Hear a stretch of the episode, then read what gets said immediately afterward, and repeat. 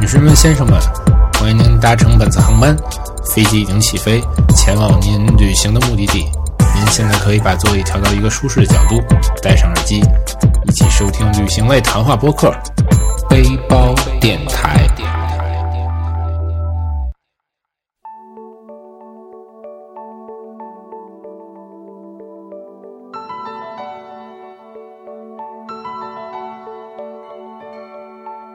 大家好，这里是背包电台欢迎大家收听，啊、我是大村。我是芭蕉。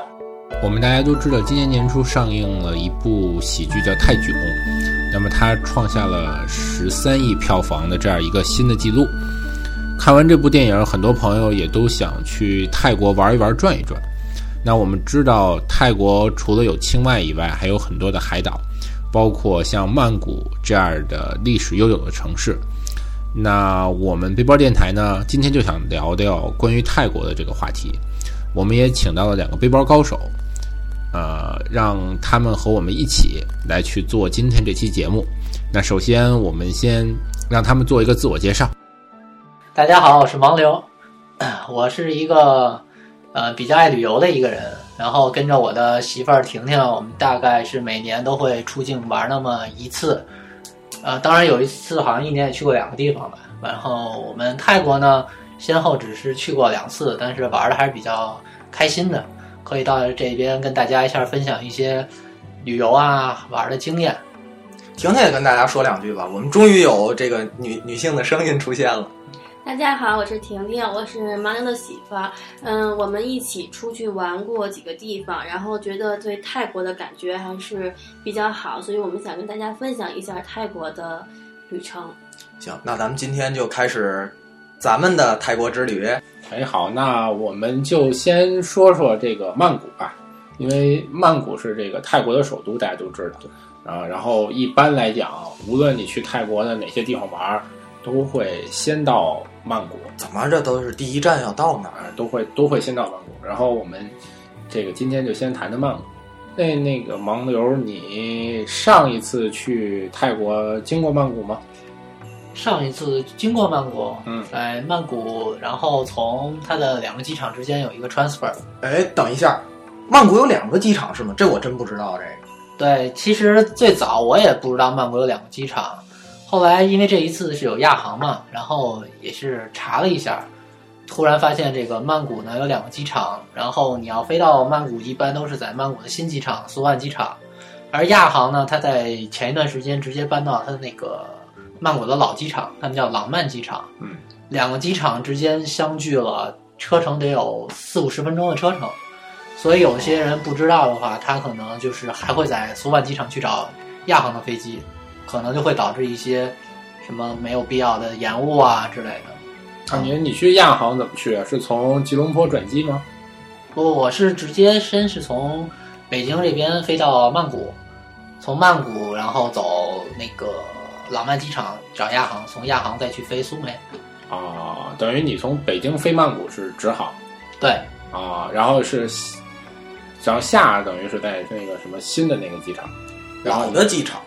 在新的机场下新的机场下然后你去老的机场去转去老的机。机场转亚航，因为亚航是廉价航空嘛，我自己感觉啊，廉价航空嘛，他把老的机场包下来，也不是包下来，等于你这次就没在曼谷待着对，这一次没有在曼谷待着，啊。那你上次你你是哪次在曼谷去玩的？呃，那是几年前去普吉岛，然后回曼谷待了一天，在大皇宫转了转，嗯，啊、对，去曼谷基本上都要转转这些地啊方。那芭蕉，你跟那个曼谷待过多长时间？我在曼谷待了两天，啊我是我当时是第一晚到的曼谷，到了曼谷就住在那儿，住在那儿之后待了两天，嗯然后到了第三天凌晨的时候，从曼谷出发去的普吉岛。嗯，你对曼谷整体印象有什么感觉？我对曼谷的印象，感觉这个城市，我觉得就是，嗯、特别乱，一是特别乱，二是感觉它的这个差距特别大，就是有钱的人或者你叫好的这这个东西特别的好，但是穷人你也能发现特别的多，就跟你到深圳看那个啊贫 有有有点这个意思。但是毕竟曼谷更加的这种国际化嘛，嗯你可以看见国际上最一线的那些品牌嗯，最一线的那些最顶级的建筑啊等等都在曼谷。当然也是很平民的一些很很贫民窟的东西也在曼谷，所以这个城市挺有意思的。我觉得曼谷给我第一印象就是堵车，我觉得特别堵。堵车倒还好，可能是因为我坐的是船或或这种地铁，或者是晚上挺晚的时候才坐的车，所以感觉还好。嗯，你们遇到堵车了吗？我在曼谷倒没遇到堵车，因为我是在大皇宫附近住的，嗯，相对没有住在市区，是等于是曼谷的郊区。在那边呢，我第一个感觉其实就是他们那边那个摩托车和咱们北京那个自行车，老北京自行车似的，对，乌泱泱跟蝗虫似乌泱乌泱的，乌泱直接窜出去了。哎，那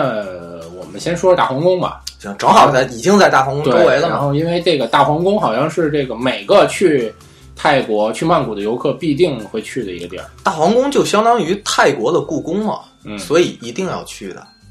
里面我们会发现有很多游客在里面，但同时会有一条比较窄的这样一个通道，嗯是供泰国当地人进去的。当地人进去是不需要去买票的，因为在大皇宫里面有一个大殿，那个是对于很多人来讲，它是一个去去祈福、去祭拜的地方。啊是个庙，呃，可以这么说，实际上它是有庙，有过去皇族去居住的地方，有一些外交沟通的这些地方都在这里面。我我听说去大皇宫有很多禁忌，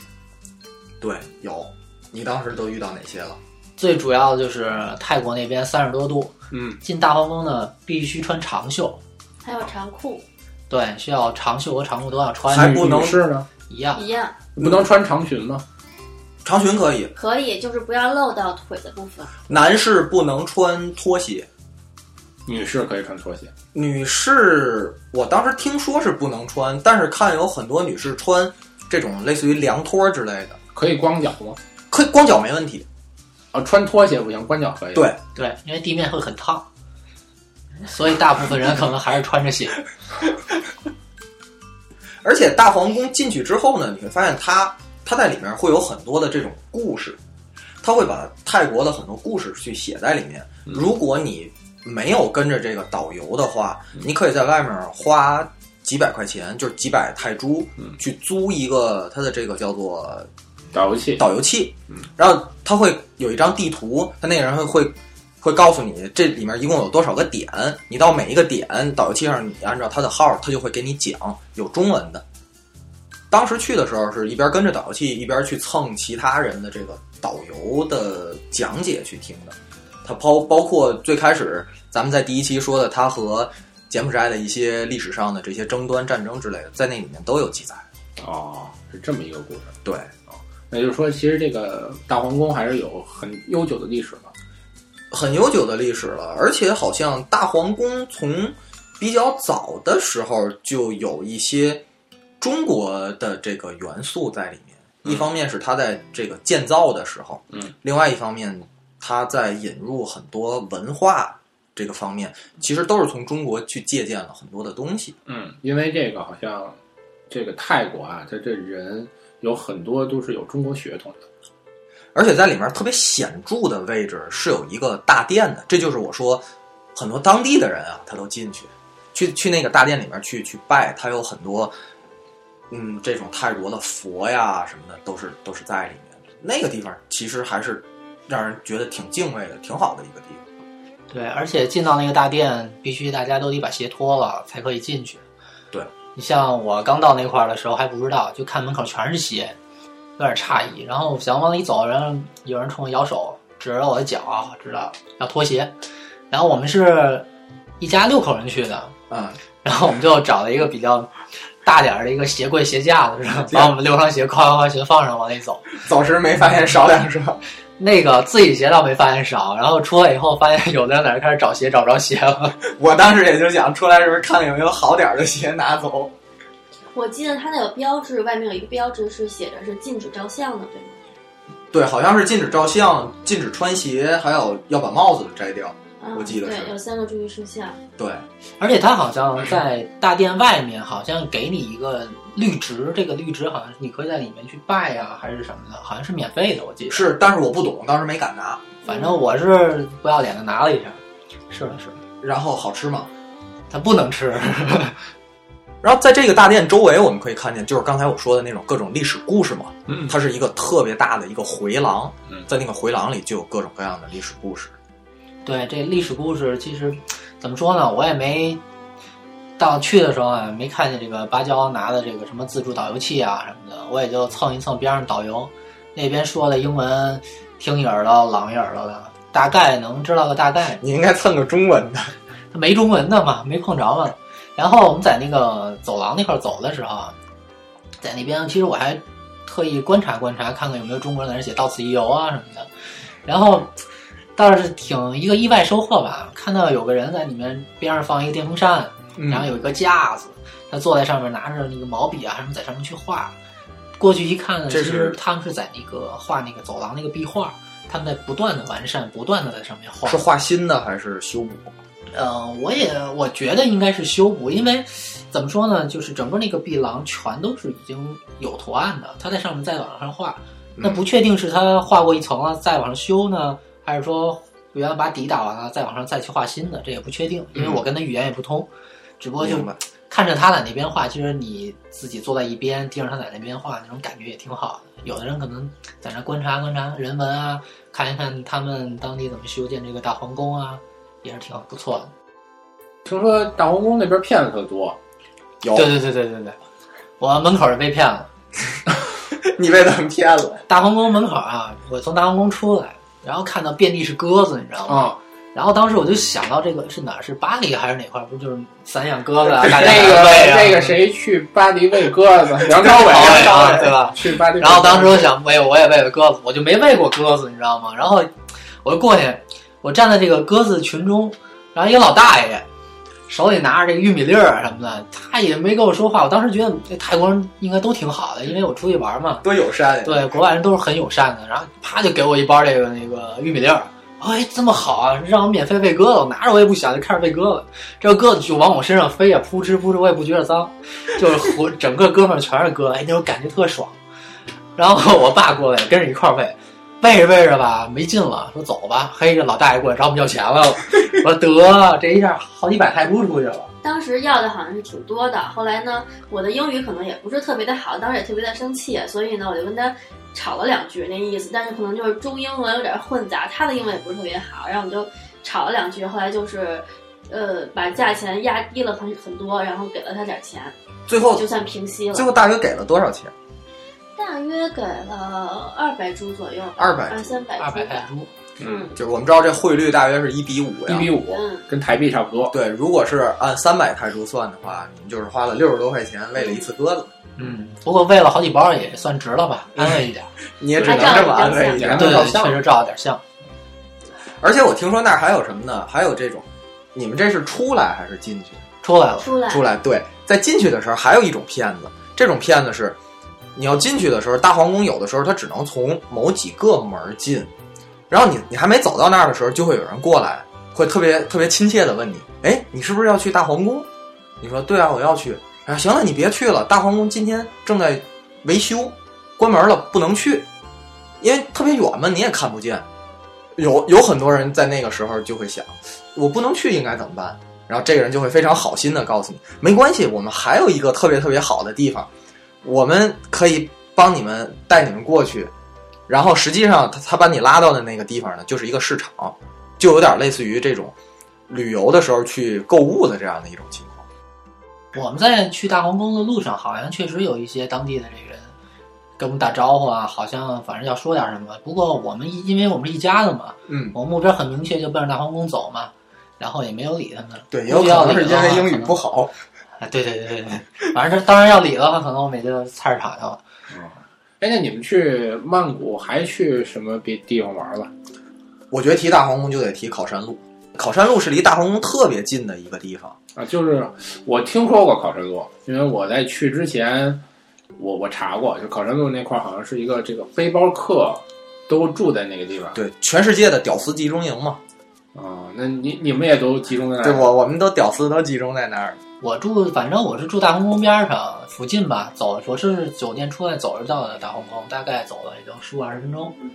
但不知道那个地儿是不是叫考山路。差不多是是那个地方。就其是实各种酒吧是吗？没见着酒吧，倒是见了很多这个什么五金店啊、两元店之类的。那不知道了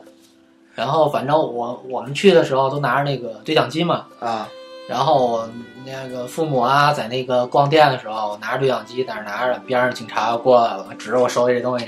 ，What's this？然后冲着我摇手，我说哦、no no no，personal personal use，然后打了个马虎眼，赶紧把这装了走了。这不让用是吧？这个因为我看了看他们当地的警察都是自己拿着手台的，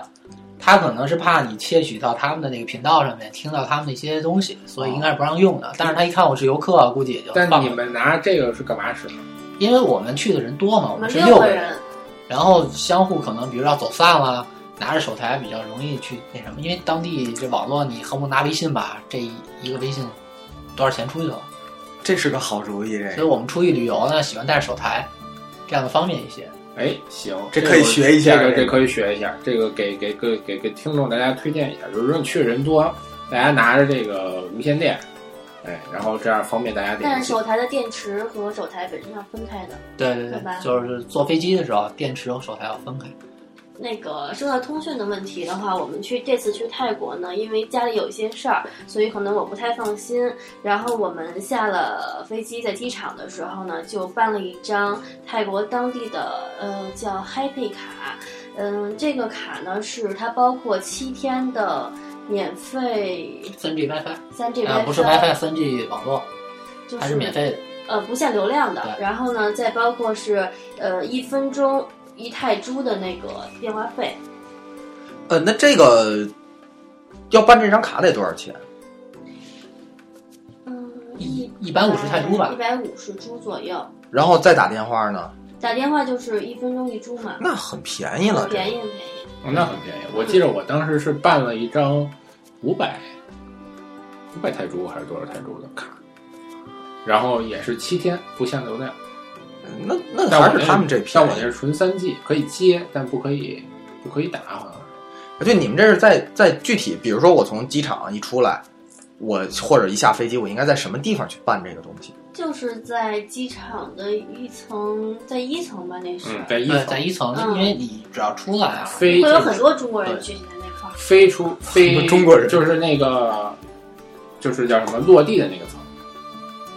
就是你要上边是起，飞层，哦对你要下边是落地就层。说白了，你要出机场的这一层，就会有很多对，，因为你能看到有很多旅游的信息啊，旅游代理啊，出租车啊，当然还有这些电话卡，他会就是直接写什么 telephone 或者是什么 sim sim card 的那些东西吗？我忘了到底写了什么它标就是识，你反一正看就知道它对是你做能电明话白。是什么意是思。蓝色的一个标志，就是嗯一看就知道是通讯方面的。对，这个其实大家可以就是不用按照那个国内的这种，比如说一些网站上面写的这些去去去买，就是大家到那个地方，因为它都会挂着牌子写着多少钱，然后你到那儿现看，你觉得合适你就买就可以了。对，嗯，我觉得这点儿其实到泰国很方便，嗯，包括取钱，我去泰国的时候一分钱泰铢都没带着，就直接这样过去了。我也没带，我带了，我从国内换好过去的，对，在中国银行。其实是没有必要的。你到那儿之后，它就有很多的这种银行去找那种 ATM 机，当时找的是 TMT，然后把你的这个银联卡塞进去，就但是这样的汇率还会比在中国换要高。要更值。当时算了一下，呃，我也是好像在中国银行问的，在当时大约是四点七左右。嗯，然后你去机场再去看呢，它就只有四点五；在香港再看呢，会四点七，将近四点八。但是你从这种 ATM 机里直接取是四点九几嗯，已经非常接近于五了嗯，所以会更啊加的是那划个算。紫色的银行标志。好像是紫色的，好像是手续费最低，我记得嗯，紫色手续费是最低的。我当时是是蓝色的 TMT 选的是那一啊，对，家，蓝色要不就是紫色的，反正紫色的紫是哦色，它是国有银行。啊，紫色的是它国有银反行。正我们听说是紫色的，好像是最划算。好像我换的是紫色，然后我记得当时只是一次交易是一百铢的手续费吧，好像是这样，呃，反正手续费也不高。手续费不高，然后汇率确实能达到四点九这个水平。我们这次在在涛涛那边，嗯，然后想换币，因为没钱了嘛，换币就找这个紫色的，结果没找着，我们就随便找了一个别的，我们就换换完了，刚拐过街角就看见紫色了，这个啊悔呀、嗯你们就应该多转转。那好像是每个里边的那个不一样，因为我记着我在一个地儿吃饭的时候，边上有两台机器，但都没有那个紫色的那个，就是那个泰国银行的那个。然后我当时两个都插一下试试，因为它会给你写出来，每个告诉你说换是多少钱这么一个这么一个情况，就是收多少手续费。我记得我当时我是那么那么去算的，而且这个泰铢啊，就是给大家没经验去泰国的人，可能介绍一下，就是泰国是有一千面值的，嗯，所以呢，就是如果在国内换泰铢啊，它基本上，你像我这回，我是楼底下就是中国银行，嗯，我呢直接换了一万泰铢左右，我还在想我拿什么包着那么多钱走，结果一下去换完了给了我十张一千的，我一个钱包就装走了。所以呢，就是大家可能就是想要这个，不要想着这个泰铢你要换了多少钱，需要什么藏起来啊怎么着，其实一个钱包直接塞下了，到那边就直接破开花就可以了。那你就换了一万泰铢就够够花了吧？这所以到那边就换去了哦嘛，没找着紫色 银行。够够我花的比还是比较我觉得至少得，嗯是至少身上带着两万才行。一提这儿，就是跟大家说一下，呃，你在那儿买东西的时候，有时候会非常便宜，这个十泰铢、二十泰铢就能买东西。但是你如果真的想吃的稍微，比如说吃的稍微好一点，或者买一些什么东西的话，可能就需要三五百泰铢，嗯甚至这一顿你吃的丰盛一点，就需要一两千泰铢。嗯，所以大家知道，这一万泰铢基本上不太能顶什么事儿。对，就包括住酒店，就是你就是一千块钱以下，一千泰铢以下的这个酒店，其实是质量是挺差的。对是吧？其实不怎么样，行泰那铢的硬币大家应该注意一下，泰铢硬币是不能给别人的，是一种侮辱。对，这在对泰国是一个禁忌。泰国的硬币是不硬能币给别人的是专门用来给乞丐的，对嗯对对对对，不能花吗？不能花。不能纯花硬币，不能消费，可以消，就是你不能纯花硬币。你比如说，我给你拿一铢一铢的凑个二十铢给你，那是是吗？那是那非常当然大的一个侮辱。当时我我从酒店离开的时候，我就把硬币丢在酒店的桌上了，我估计服务员该跟我急了。你可能已经进他们的黑名单了。完了完了，屌，彻底屌丝了这个。咱们聊回来说那个世界老外聚集屌丝的那个考山考山路对对，考山路是这样的，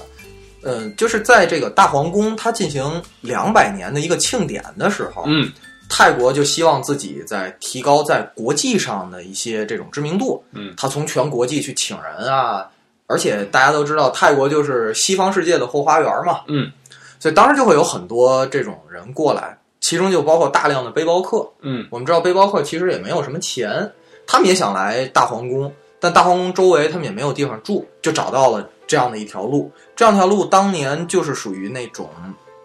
像仓库啊，就那种比较不起眼儿。嗯，当时泰国的居民呢，也我估计可能也比较穷，所以这些背包客就会以一个非常便宜的价格就住在那儿，可能五十泰铢或者是一百泰铢就能在那儿住一晚。嗯，床位吗？呃，当然就是床位了。嗯，逐渐逐渐的，那儿就变成了一个所有背包客必去的一个地儿了。然后它的所有的这种小商品，街边儿的、路边摊儿卖吃的的、酒吧，一下就繁华起来了。这就是考山路。考山路的考山路真正繁华的时间是从晚上十一点到十二点才真正开始。有很夜多店很多马萨之吗？有很多，但是不敢试，就是一张床一张床放在边上，就不敢往上躺。而为且什么呀我见到的都是我是晚上不得不，出来，对，晚上出来在街上我是转一转，因为住在那块儿没什么劲，实在没什么意思，我出来转一转，就看路边上，我看着没看明白，都铺了一层单子，然嗯，后有个女的就蹲在边上，然后坐在边上，我不明白什么意思。就在地上铺一单。，对，就在地上铺了对，一个有单子，的就在地上。然后后来再走了，我看着有人躺在上面，他就开始开始给做 massage，说哦，我说这他们是这样子的。然后就你就看吧，整个那大街上，大家就那咱们像咱们这街边都是甬道啊，那么走人的嘛，他们不是，街边全是床单儿。然后就在那坐在边上，有人躺着，他就给你按摩。对，那肯定特便宜如果是一个躺椅，就已经是很高级的了，啊！嗯一百二十泰铢就可以做一次，但是我真的不敢做。嗯，我也没敢试。那你们做过真做过其他的泰国的马没萨？我是没赶做过上。做过做过。马萨我们我是们在苏梅岛的时候，这次做了做了两次，对一次是全身的，一次是足底的，对，然后那也个超便宜。嗯人妖还给我洗了一脚。我是因为一进去嘛，他们那个马萨是一进去，然后先要洗脚，因为在那个我们那块儿是有海岛嘛，它有脚沙上有子沙子，它需要先给你洗脚，然后都是那个小姑娘啊，坐给引导坐那儿，然后也不知道怎么小姑娘给我引导，我坐那儿了，怎么过来一人妖 给我洗洗脚，还手还挺有劲儿。嗯后来当当然说哎很有劲后来知道怎么知道他是人妖啊？这马萨是完了，然后因为那个到晚上嘛，街边站着人妖也在那接客也好，我也不知道是干什么，看见这这哥们儿或者姐们儿怎么着吧，反正换了一个女装，没错，花枝招展。当时我想，哎呦我的妈呀！没白来 这次。我觉得那个泰国的按摩跟这个中国按摩不太一样，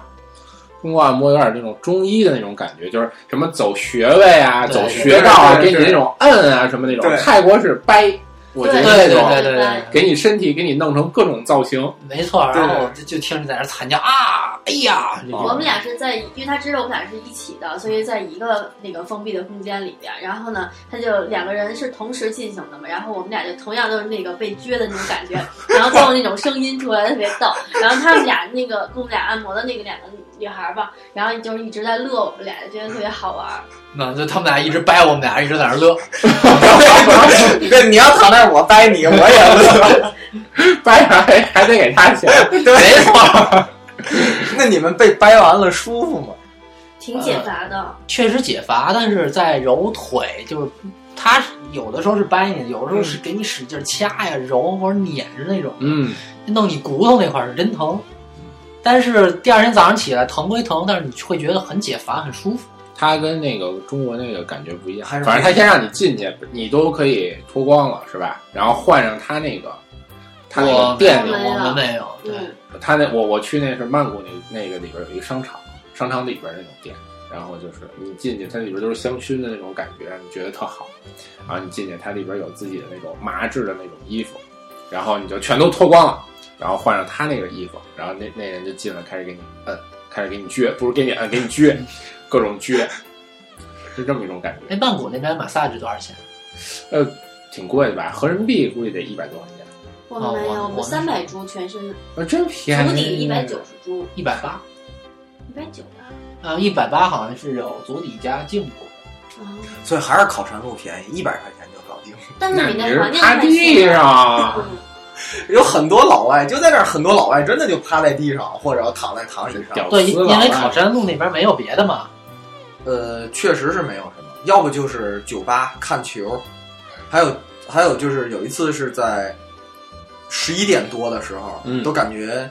已经其实咱们的感觉就是不早了，然后来了一波人在那儿吵吵吵，准备准备开始，并且听他们打电话说你还没来，快点儿，就是属于那种开始才着急人的那种感觉。啊，你怎么能听懂老外说什么呢？老外也说英语好不好？哦，你能听懂英语啊啊？ ，Hurry up，我也能听得懂的，哎哦，太高端了。咱也义务教育过。行，有机会反正去可以去考山路 看看。可以，考山路那儿有很多那种小小吃摊儿，他就推一个类似于推一辆小推车或者小三轮儿，就好像摊煎饼一样，各种炒的呀什么特别好吃。嗯，而且那儿的水果